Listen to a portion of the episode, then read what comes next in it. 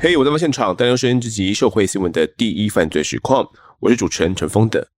不知道呢有没有跟大家提过，我自己还有一个身份是儿童桌游的老师。那主要是呢，在疫情前的那一阵子，我休假也闲得发慌了，那自己喜欢玩桌游，也喜欢带领的感觉。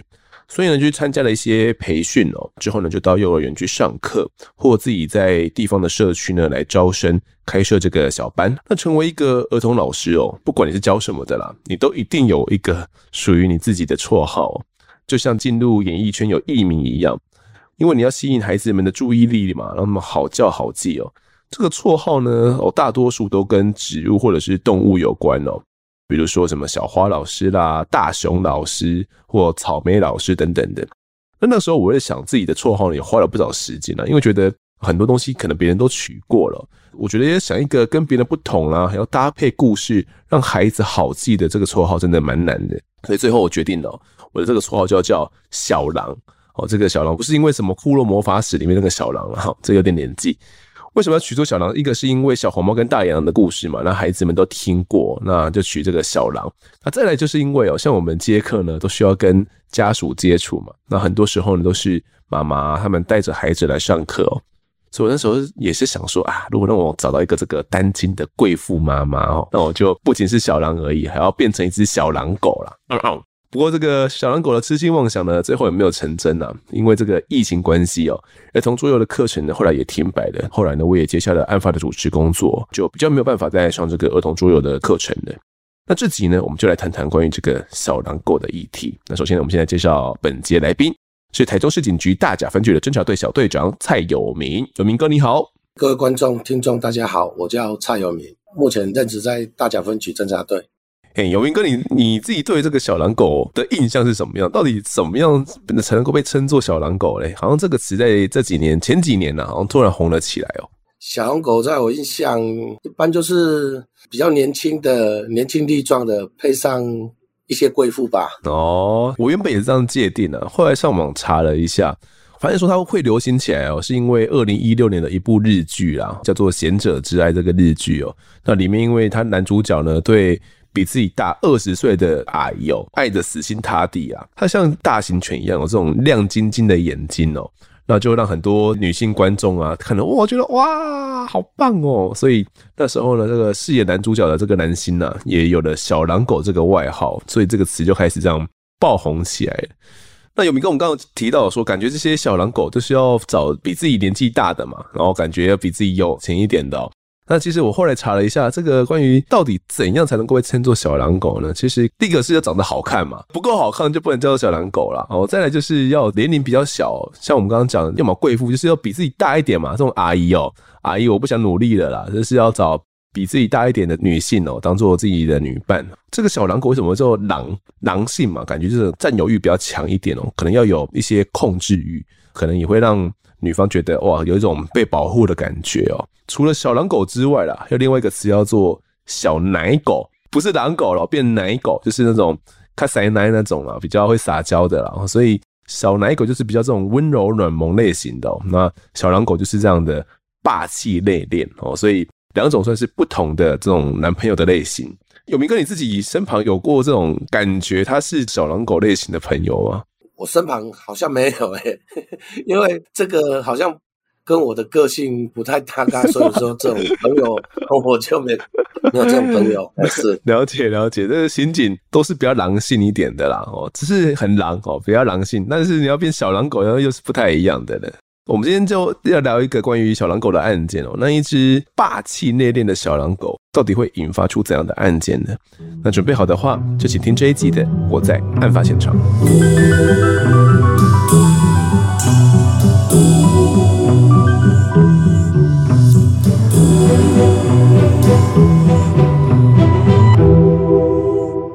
这个案子的起点呢，跟以往我们谈过的很多案子类似哦，都是从一起。失踪协寻案所开始的。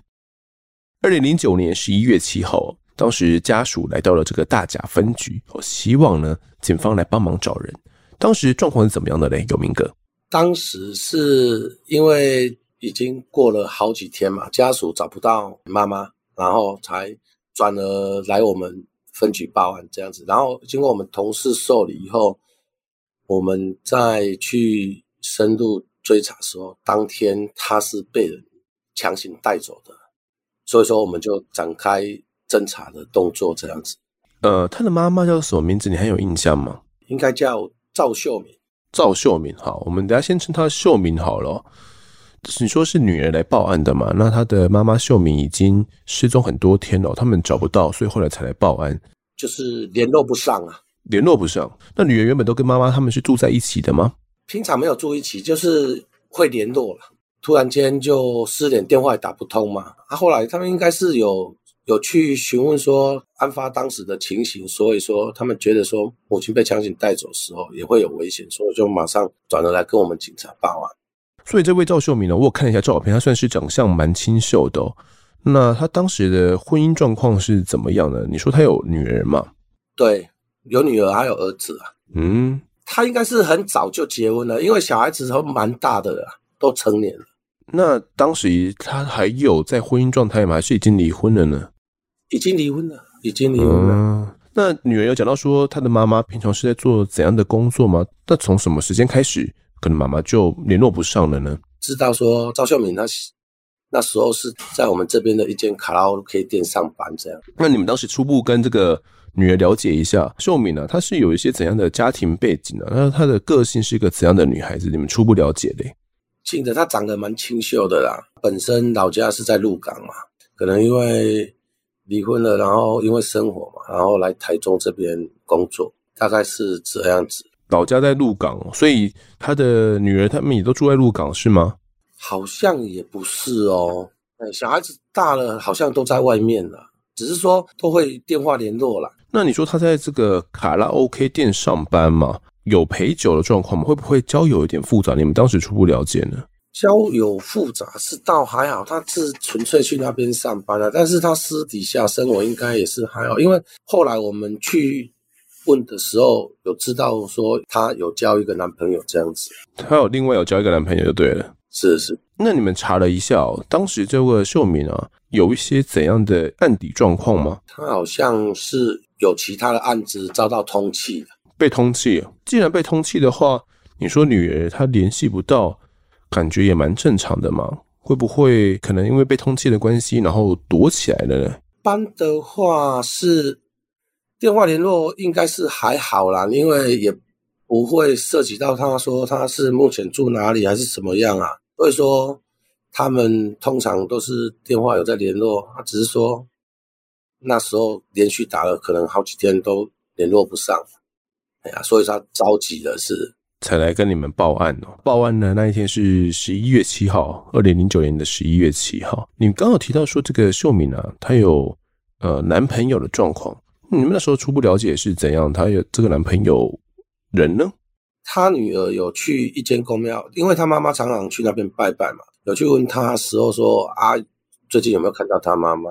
那个宫庙的人员有跟她讲说，案发的那一天，她男朋友去，然后带着四五个人去。把她妈妈强行带走，家属可能就是想说，被强行带走又联络不上，怕她有危险还是什么，也没有顾及到妈妈有通缉的身份，就直接来报案这样子，请我们警察还帮忙找寻这样子。所以当时这一位失踪的妈妈呢，是很常去台中后里的一间叫做无极麒麟太子宫哦，去那边会去拜一拜。其实是在那个前几天呢、也就是十月二十五号。报案前的大概半个月前，当时呢是这个太子宫的太子爷啊，他们的庆生庙会哦。那秀敏呢，他就有去参加这个庙会哦。那这个庙会的期间呢，不知道为什么庙方人员就有看到秀敏她的男朋友就有到了现场，而且他不是一个人到现场而已哦，他还有旁边跟了大概三四个人。最后面呢，他们一群人就将秀敏给带走了。当时是这个女人问到这样的消息之后，主动的来跟你们讲是吗？是的，哎。那你们这一听，感觉事情就不太单纯了。当然，那带了四五个人，强行把他带走以后，又联络不上嘛。那我们比较担心的是说，当事人会不会有危险还是什么？所以说，我们就比较积极的赶快展开侦查，这样子。嗯，那你们当时有先去问了一下太子宫里面的妙方人员吗？他们是怎么说的呢？有啊，我们有去问啊。当时他们庙方那边的人也是有说，秀敏有接到一通电话，应该是她男朋友打来的，然后应该是询问她在哪里吧。她后来说两个人有发生口角，她男朋友就带着四五个人过来，然后可能要询问说到底是什么情形。本来宫庙的人员是跟秀敏讲说不要出去跟他谈了。后来秀敏也是想说啊，反正认识的可能不会怎么样，就跟他出去。后来就被他强行带走，这样子。哦，原本公庙的人是感觉在劝阻，因为觉得对方呃来意不善哦，看起来也就怕呀呢，很凶哦。有对，所以就请他先不要出去。那秀敏还是出去了，后来就当着他们的面把秀敏给带走了，是不是？是，就把他强压上车了，哎呀。哇，所以他等于是在神明的面前压人，也在这个庙方的面前压压人呢。所以秀敏的失踪感觉就跟十月二十五号当天的庙会相当有关哦。那这个秀敏到底被压去了哪边？你们当时怎么找起呢？当时我们知道说发生这种情形时候，我们有调阅附近的监视器嘛，然后去过滤，才知道说。她男朋友跟车主，车主就是另外一个通行的人。然后我们后来有去找这个车主。好，这个车主我们先叫他阿斌好了啦。你们调监视器看到这个阿斌的这台车嘛？所以后来就去找这个阿斌，是不是？先锁定他。嘿，然后阿斌就告诉我们说，当天确实。开了一部车，还有大概两三台摩托车，然后嫌疑犯这个部分把他强压到他东市的老家去。好，那我们目前所了解的哦，秀敏她的男朋友哦叫做张君杰哦，哦，那个这个张君杰他是怎么样跟阿斌说要去压人的呢？他是有指使他说要把他的女朋友给压走是吗？你们当时问阿斌他怎么说？他是说张君杰跟他讲说他在跟赵秀敏讲电话的时候。有听到人家叫他小狼狗了，啊，他很气愤呐，他要过去询问说到底是谁叫他小狼狗这样子。去的时候又跟秀敏可能又争吵，就直接把他带走了。那你们问这个车主阿斌，他有说当时除了他之外，旁边的这些人是谁吗？你说还有骑机车的，是不是？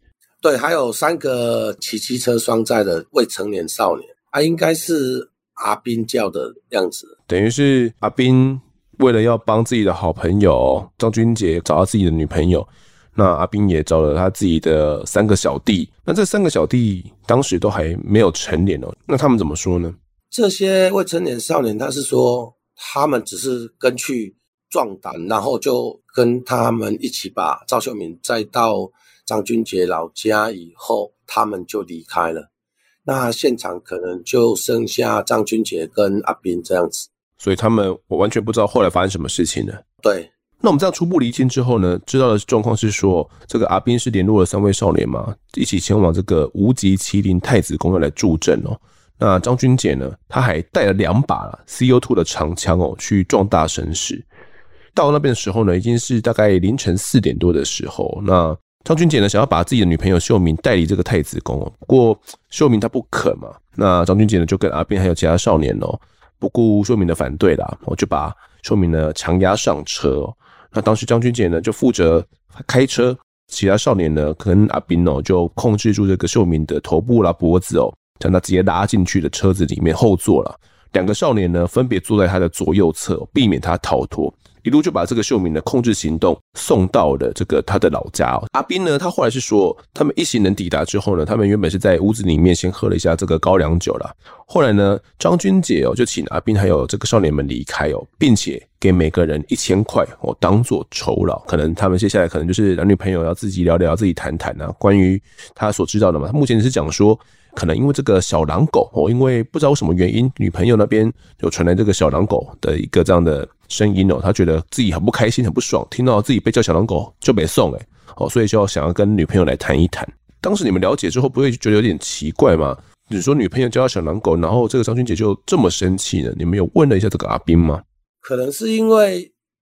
本身张君杰他比较年轻嘛，然后赵秀敏她年纪比较大。张君杰她的想法想说，让人家这样叫的话，伤了她的自尊心呐、啊，所以说她就去问说，到底是谁？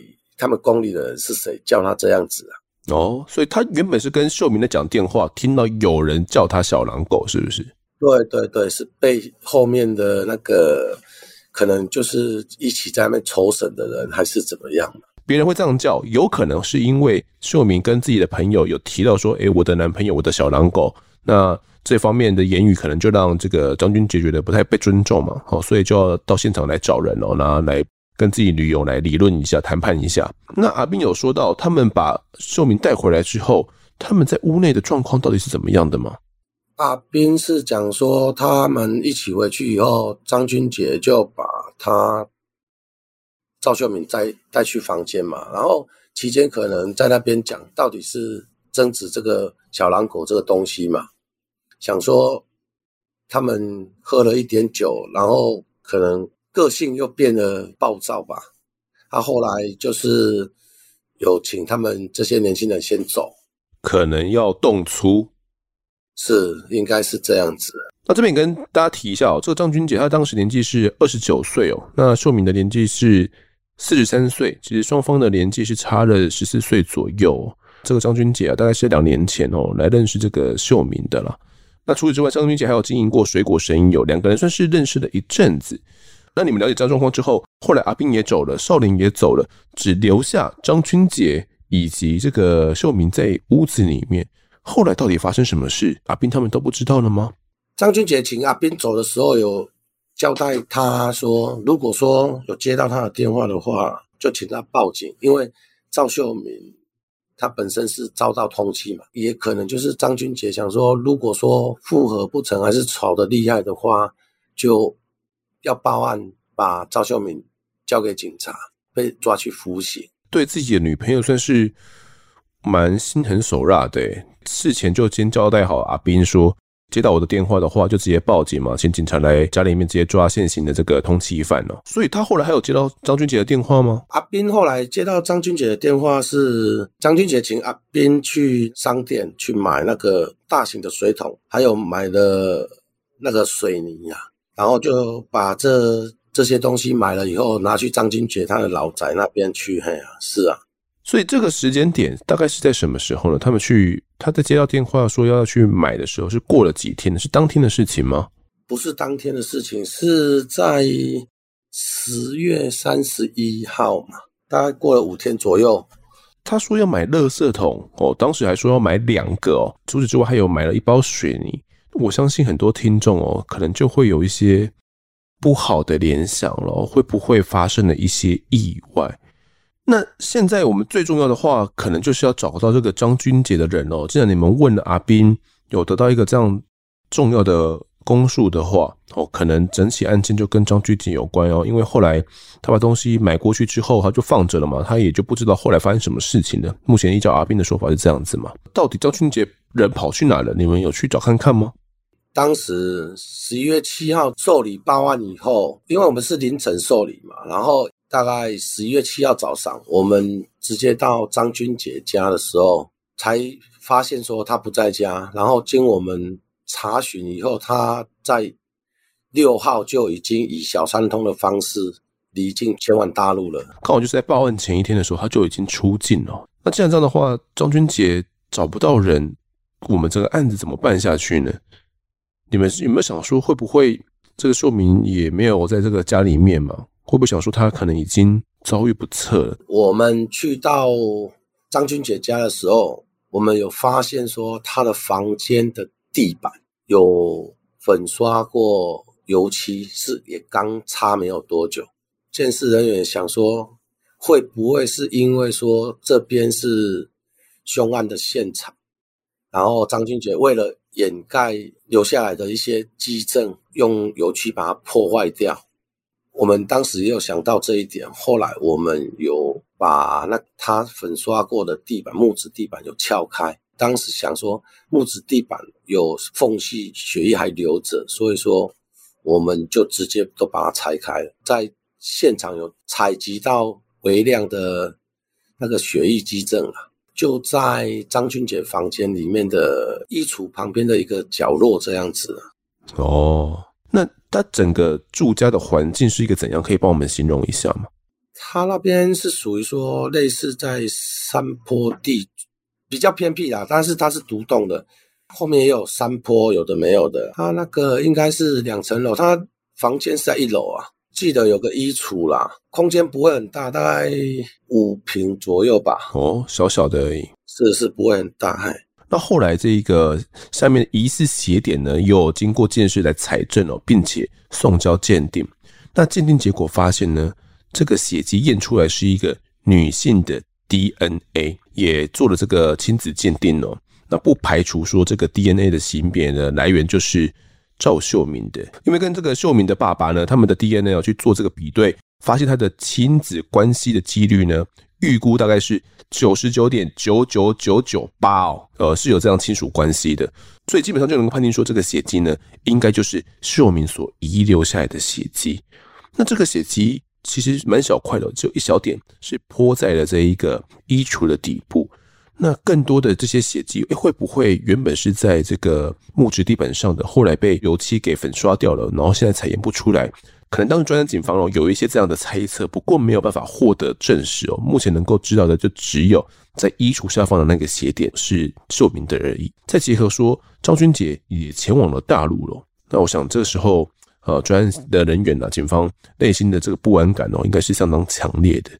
那这个屋子里面，我们能找的都找了嘛？那你说这个屋子是在山坡地附近，会不会附近有埋尸的可能性呢？你们有到附近找看看吗？后来我们也有想说，会不会就就地在老家附近就把赵秀敏埋了？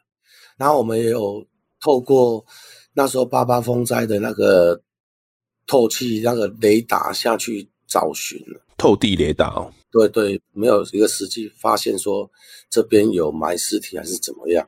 关于这个透地雷达的部分呢，其实或许一些听众不太了解，它其实算是主要用来大地啦、考古或者是环境调查用的一种雷达哦。它主要的原理是透过这种电磁波的回波反射，然后可以来探测说地底下啦这些管线的位置啦，那渡基有没有被掏空啦。那个时候在八八风灾的时候也有出动过。透地雷达，希望说可以来协助找寻这个被土石掩埋的遗体，因为当时小林村是整个被灭村嘛。透地雷达呢，它是有两种不同的频率的，有高频跟低频的天线哦。低频可以探测的是比较深，大概地底下十公尺的物体呢，都会可以被雷达给侦测到。那至于呢，这个比较浅层的，就是要用高频来探测。那大概是从八十公分到一公尺哦，不过这个应该是可以照射的比较清楚。那当时我们出动这个透地雷达哦，在附近找寻都没有一个非常好的效果。我们大概花了多久时间呢？我记得应该是好像找了两三天的样子，在那边测试找寻这个尸体的时候，就都没有找到哈。那当时我们等于是屋内能找的也找了，那屋外初步能看的透地雷达也都用了，也都没有任何的一些更多的线索了，可以说线索很有限。那这张俊杰他依着这个小三通就去大陆了，我们可能判断是在潜逃嘛？我们有没有办法传唤他回来呢？我们有走一些怎样的程序吗？后来是透过刑事警察局两岸科的，请大陆那边帮我们协寻张俊杰。当时算是两岸共打，还算是蛮蛮紧密的嘛，所以一些呃人分如果有潜逃到大陆的话，都可以利用两岸共打呢，可能先请那边的警方哦，那边的大陆公安。来帮忙找人，所以当时就有跟他们提出这样的需求。那你说我们为了破案，后来好像也有寻求这个刑事局的协助，对不对？请刑事局哦，里面一个当时警务证叫李央吉的侦查证协助我们来侦办这个案子，然后由他本人去跟刑事局里面反映，然后跟两岸那边去协调这样子。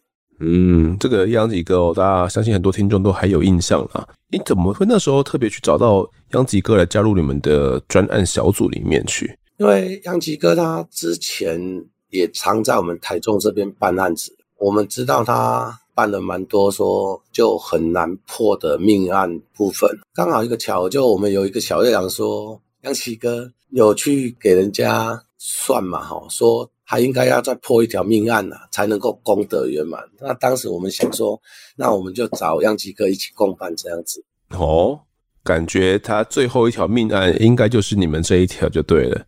是是，嗯，那杨吉哥也就这样加入了专案里面了。后来你们专案小组里面研判说，张君杰到底把遗体藏到哪里去？既然我们这附近没有找到的话，我们还有往其他的方向去找吗？我们知道他有去租车嘛，想说他会不会把遗体用车子再往其他的地方去丢弃这样子啊？但是当时监视器的部分也有限，所以说。这个部分我们就一直没有办法去突破他的车子动向了，开去哪里啊？动向嘿，这样子嘿，只知道说他有租车了。那租车的时间呢，就是在买完大型垃圾桶还有水泥的隔天哦，也就是十一月一号的时候哦，有去租车。那到底租车之后是开到了哪边？依照当时的监视器的这个密度哦，并没有办法很准确的可以知道。那这个案子哦，办到现在的话，感觉好像有点。卡关了，因为一个月、两个月过去了，那我们这个案子好像也没有更多的一些进展。当时我们还有想说有一些怎样的方向吗？我们那时候就是一直积极的请刑事局这边帮忙，跟对岸洽谈，说能不能帮我们把这个张君杰抓捕以后，然后引渡回来。因为张君杰你没有到案的话，我们也没有办法了解说他把尸体丢弃在哪里。或是掩埋在哪里这样子？当时我相信，包含家属都可以说是相当着急哦。那他们好像也有去求神问卜，是不是？有听他女儿在讲啊，说妈妈有托梦啦，说他豪能啊，怎么样啦？这个也很玄，因为我当时我们还有一个主要承办人潘社，也一次因缘机会巧合去遇到一个家教老师，家教老师在跟他聊天的时候就问他说。潘先生，你最近是不是有在办什么命案还是什么？他说：“诶，你怎么知道啊？因为你身后就站一个女孩子这样子啊。”所以说，我们这个承办人当时的时候也吓了一跳。后来他也去 城隍庙拜了好几次啊。感觉是不是秀敏就跟在他身后，想要请他帮忙？应该是这样子啊，因为秀敏对他。也没有什么造成其他的不方便啊，就是说就跟着他这样子啊。那女人有梦到吗？说我好冷哦。那其实还有梦到说什么身旁好像有水啦，听到有水声啊，还有峭壁树林呢，但是不知道在哪边哦。其实女人梦到了很多关于妈妈的秀敏她的一些梦境哦，感觉有来托梦。依照这些线索，我们好像也没办法去定位出来，到底秀敏是被。然后掩埋在哪边？如果真的死了的话，她的尸体是被藏到了哪边去？当时感觉线索也是很有限的啊。那这个案子我们就这样卡住了。这感觉一个月、两个月，甚至我知道是已经到六个月期间了。这六个月期间，我们的专案的会议都还是每天在开，是不是？对啊，我们一直想说还有没有其他的方式哈去突破，然后去找到这个尸体。但是去世的时候是张君杰他。一个人去，所以说我们从其他方向也没有办法去突破。那这个阿斌呢？你们觉得阿斌有没有可能也参与到弃尸？他跟张君杰关系很好，没有错。但是张君杰应该也怕说阿斌知道说他杀了他以后，然后去弃尸哦，可能也不敢声张，也没有跟阿斌讲，只是说叫他买东西而已啊。哦，了解。当时你们也有对了一下，可能这个不在场证明嘛？对起来，阿斌应该是可以摆脱这个嫌疑的哦。那这个案子就这样办了半年之久，这个案子也卡住了，遗体找不到，张君杰也回不来。后来到底怎么办下去嘞？我们就是透过刑事局嘛，杨吉哥当然很积极的去去协调。后来就有得到大陆那边的回应，说张君杰人已经抓到了，要。研究说什么时候来引渡比较方便，这样子。他是在哪边被抓到的嘞？大陆漳州看戏的时候被大陆公安抓到，因为张君姐在那边也没地方跑嘛，他 哎呀无聊，可能就去看戏。所以后来你们也这样协调了一个时间嘛，就从这个厦门哦，由小三通呢押解，把他送回到台湾了。那我们也就准备对他来进行这个讯问哦。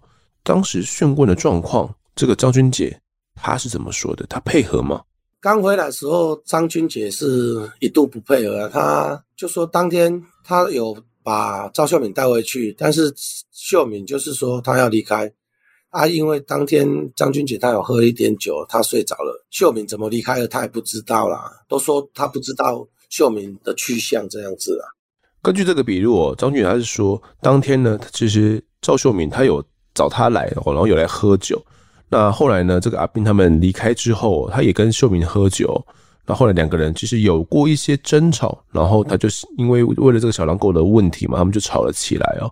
然后他就请他说啊，不然你就把东西搬回去了。秀敏就说他不要走，赵俊就说那我也不要载你啊，你自己想办法哦。那后来呢，这个秀明就打电话要来找他朋友说，哎，我也不需要你在哦。那这张君杰呢，后来也就躺着睡着了。那他就说他也不知道到底这个秀明后来是怎么离开的。其实这个就是他的一个初步说法了。那为什么房间里面会有秀明的血迹？他为什么又要买水泥、买垃圾桶？你们后来有问他吗？他还是说他那个是买了也没有用，然后就是说就是推脱啦，说反正秀敏就是他有去他那边，但是他怎么离开不晓得，人去哪里也不晓得，这样子。反正就是说都是自己喝醉，醉了之后就都不知道了。是，这他干嘛跑去大陆？这一点他又怎么能能够解释嘞？他说他心情不好，去那边玩或去打工这样子啊。哦，散散心哦。是。那这一听感觉就是在鬼扯啊！你们有想办法来戳破他吗？当然，我们也知道他是鬼扯啊，但是我们没有其他的直接证据，因为尸体没有找到嘛，也没有其他证据去跟他反问这样子啊。后来有提出一些疑问跟他讲，反正他就是很冷静的推脱，这个我不知道，那个怎么样。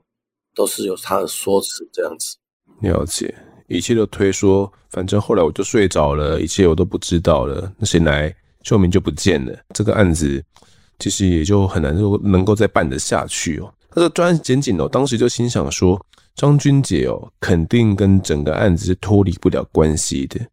不过这个尸体找不到哦，那怎么试呢？也没有办法让张君杰他松口，难不成？我们就要直接将他给起诉，这样证据能力够吗？会不会这整起案子哦，成了另外一起的无尸命案呢？又或者是后来检警可以来突破张君杰他的心防？那我们就留到下一集再来继续探讨。那么这集的我在外现场呢，我们就先谈到这边，也感谢有明哥你的分享啊，谢谢。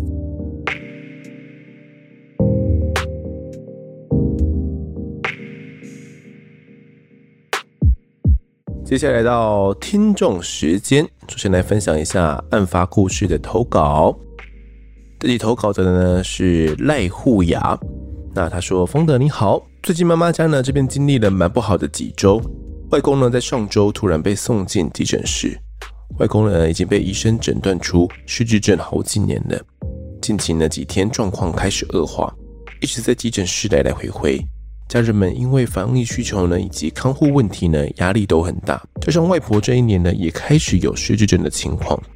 当我们都不知道该怎么样解决这些问题的时候 Pakis 就更新了 EP 一四九那一集哦。本来完全不知道关于失智症的相关讯息的我，提供关怀电话跟协会资讯给妈妈，妈妈才终于有一点方向，可以安排关于外公外婆的医疗照护问题。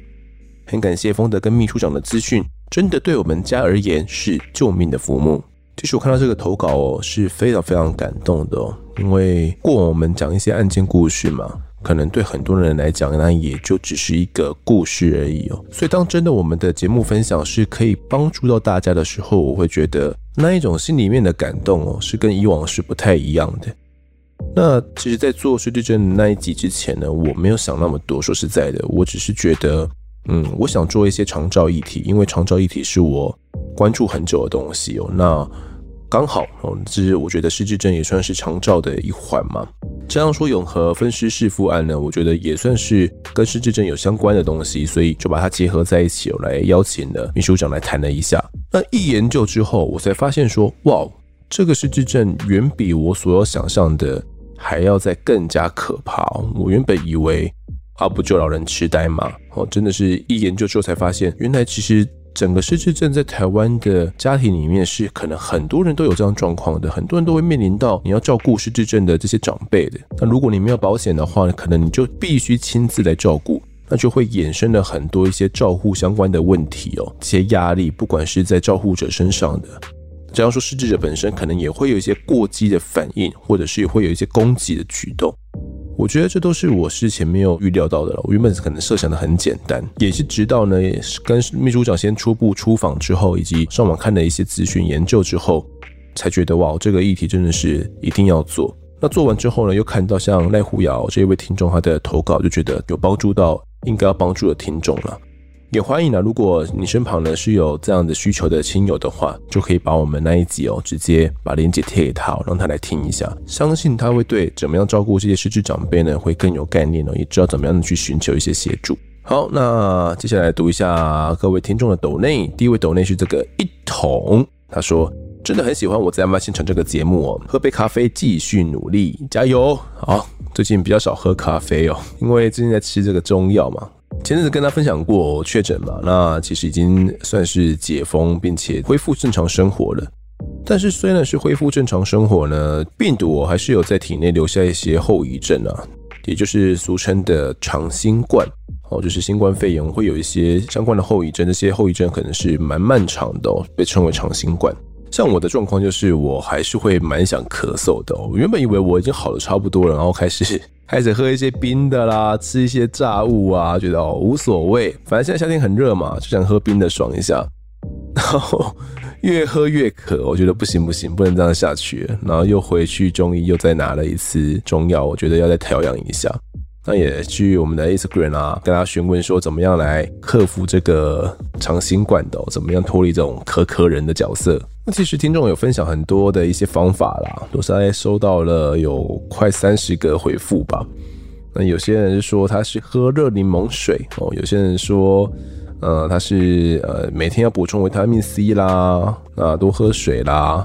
哦，还有人说什么正信泰救肺散哦，觉得确诊后咳嗽超级有效，然后推荐了很多人，效果都很好。就是我们在广告上面看到的那个镇信泰救肺散哦，那一个广告。其实我完全没有吃过类似的东西，但听到他说推荐，很多人都说有效，就觉得是不是要买来试试看。除此之外，还有人推荐说要吃什么呃草本精油錠呢？还有一位是在韩国说喝桔梗梨汁慢慢好的，那其实我看了一下，绝大多数的听众呢，真的都是吃了中药慢慢调理，才把这个长新冠给调理好的。那我在想哦，其实我自己本身是很少吃中药的，因为我的习惯就是我喜欢对症下药。我感觉西医是比较对症下药的，比如说喉咙痛我就吃喉咙痛的药嘛，感冒呃流鼻水就有这个减少流鼻水的药嘛，感觉是对症下药。那我感觉这个中药呢是比较复方的，它可能是一个药有不同的药性。我我对我来讲呢，中药就是比较慢哦，没有那么快，所以我其实以往就很少去吃中药哦。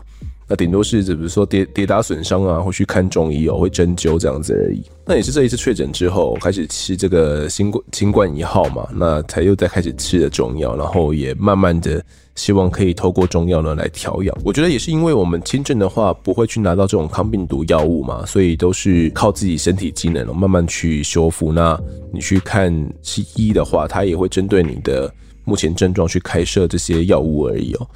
所以，怎么样把这些咳嗽症状给慢慢调理好，真的是蛮困难的。很多人就会求助中医啦。那希望说，透过中药的调理呢，可以慢慢的把自己的这些咳嗽症状给调理好。那那我现在也还在努力当中啦。哦，刚刚录音的时候，其实就稍微咳了一下，但是没有到咳很严重哦。昨天咳比较严重一点，那也是因为这样哦。目前就比较不能喝咖啡啦，因为怕说。呃，因为要吃药嘛，怕会跟药性有冲突哦，所以就咖啡少喝啦。那这个咖啡的钱呢，先存下来，之后再喝。我感谢这位一桶。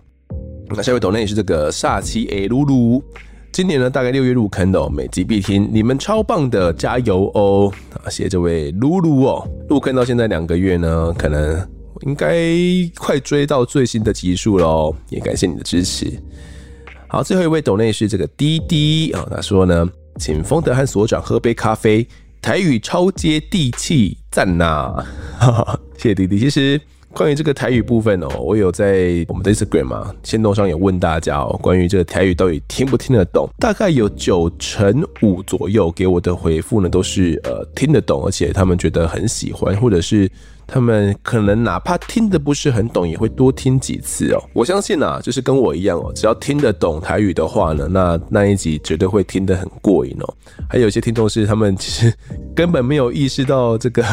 所长已经切换成台语模式，火力全开了。他们可能以往听台语就听得很习惯、很自然，所以觉得也没有什么特别的。就直到我说了之后，他们觉得，哎、奇怪，怎么这一集好像真的都是后后半段都是台语哦。那这边也是要再提醒一下啦，如果呢中横统事案的上集后半段哦，你是听不懂，对于台语呢是不太精通的话呢，真的可以到我们的 YouTube 搜寻，呃，我在发现场哦，我们有一个我们的 YouTube 频道哦，已经会有这一集的全字幕版本哦，应该说我们现在每一集呢都会有全字幕了。那我相信呢搭配字幕来看的话哦，应该就可以理解当时的这个意思哦，不然我相信对于下集呢大家也会会跟不上整个节奏了。好，接下来读一下各位在 Apple Podcast 的留言。第一位留言是这个张念祥，他说每次留言都没被念出来，不知道是不是因为苹果的关系，有留言都会不见。哦，我也觉得很奇怪哦，最近好像没有看到这个念祥你的留言。那如果发现自己的留言一直被吃掉，然后也不知道该怎么解决的话，可以到 Instagram 来私讯我，我会将你的这个留言给读出。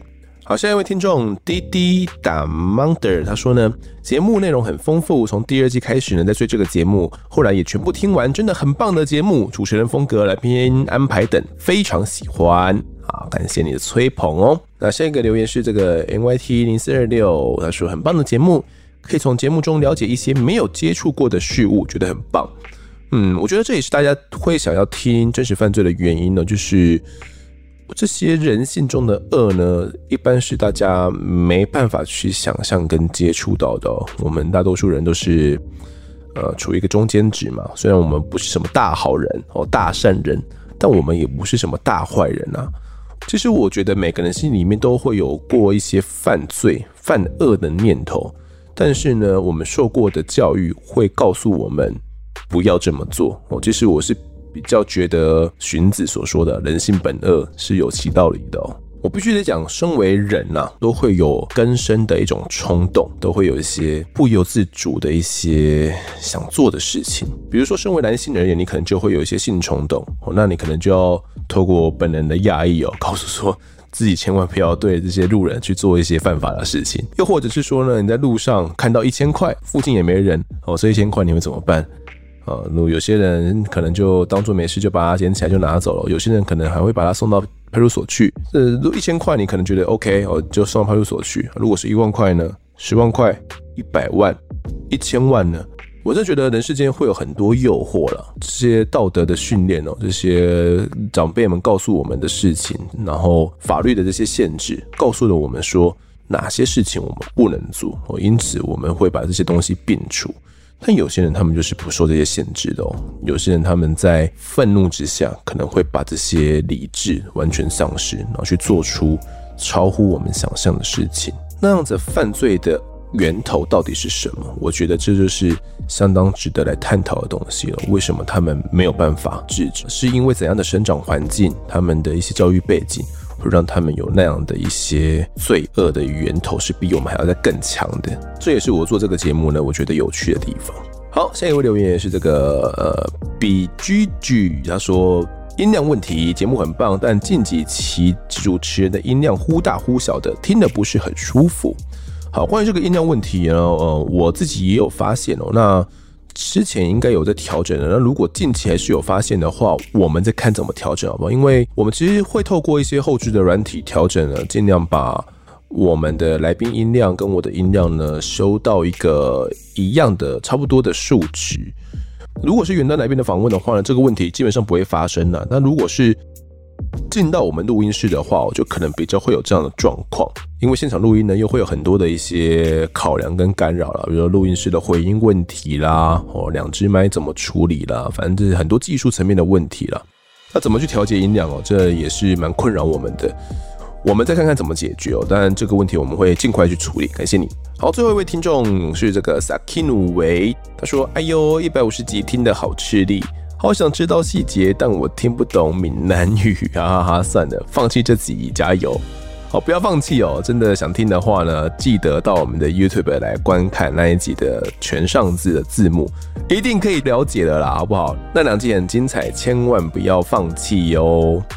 好，这节听众时间呢，我们就读到这边。如果喜欢我们节目的话，欢迎到 Instagram、脸书以及 YouTube 来搜寻订阅，或在案发现场掌握更多案件消息，也可以跟风的我聊聊，给我们建议。各收听平台上按下订阅，还有五星评分，就是对我们最好的支持。另外呢，案发侦查团队持续募集当中，只要透过 Mr. Bus MP3 的订阅赞助功能，就可以来加入我们。还有专属的赖社群，可以跟风的老粉们一起来抬杠聊案件心得。如果各位在 Apple Podcast 上面留言的话，我也都尽量在节目中给出回复。